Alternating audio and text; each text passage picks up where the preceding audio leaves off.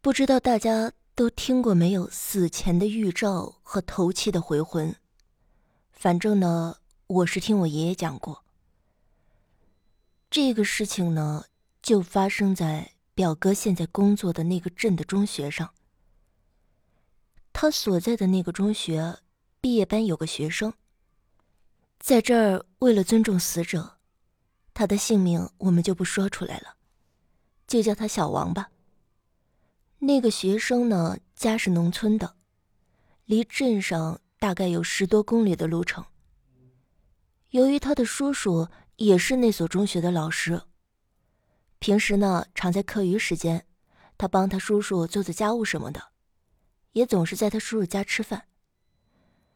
那天是星期五的中午了，由于快放暑假了，天气异常的炎热，本来正在午睡的他。约了两个同学要去不远处的一个水塘里游泳，后来被他班主任发现了，责令他们不要去。他们呢就又回去了。据后来那两个同去的同学说，小王在老师离开后还是执意要去，而且是硬拉着他们去了。说到这里呢，就有必要把那个水塘介绍一下。离学校呢不太远，地势比较低。是大河涨水流经时，从两座山之间流入形成的背阳，所以呢，这个水格外的冰冷。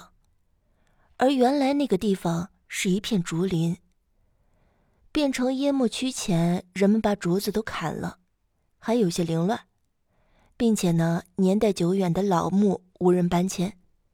平时很少有人去那里游泳，有的话呢，也是偶尔有附近的渔民会把竹排停靠在那里罢了。好，回到正题上来，那天呢，他们几个人去游泳了之后，游了好久。小王突然提出来，比一比谁潜在水里的时间长。说完呢，就一下潜下水去了。后来过了大概一小会儿，其他的两人都从水里冒出来了，可等了好半天，却始终没见小王从水下上来。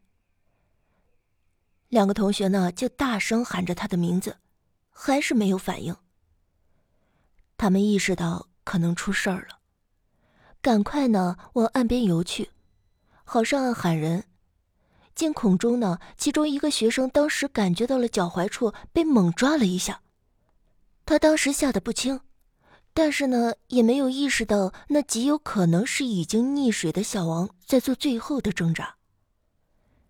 两个惊恐不已的学生上岸后，其中一个站在水边喊着小王的名字，另一个一路奔回了学校向老师汇报。学校当时出钱请了当地的渔民进行打捞，一直捞到天黑，也没有捞到。于是呢，只好老师学生排班在岸边等候。第二天中午，接到噩耗，哭得几次昏厥的小王的母亲，在家人的搀扶下到了小王出事的水塘边。上面的帖子也提到过，被淹死的人。很久不浮出水面的，非要他至亲的人在岸边哭喊才会出来。但奇怪的是，那天无论小王的母亲怎样的哭喊，小王的尸体始终没有浮出水面。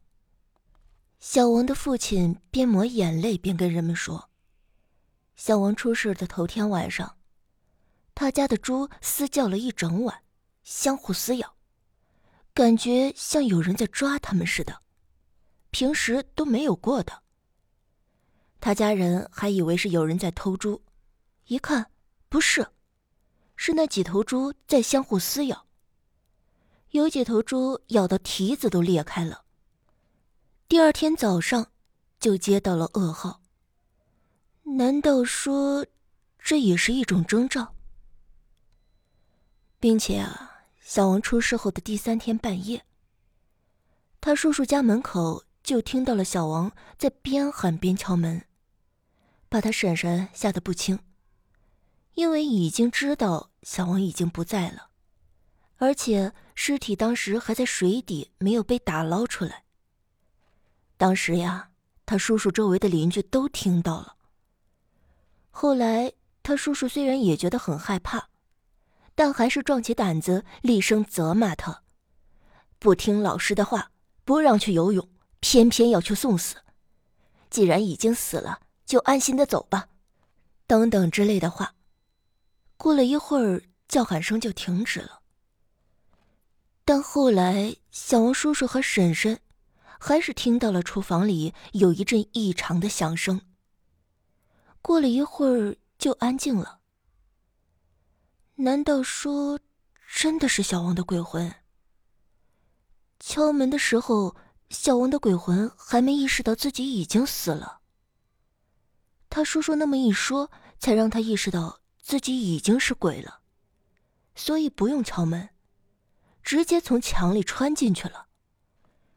整整过了一个星期，在第八天，正是中午，水面上很是平静，也没有风。当时啊，我表哥也在。正在人们看着水面焦急不已的时候，突然，砰的一声。平静的水面上，像有人投了块巨石似的，溅起好大一片水花。之后呢，一具出奇肿胀变形的尸体攀上了水面，正是小王。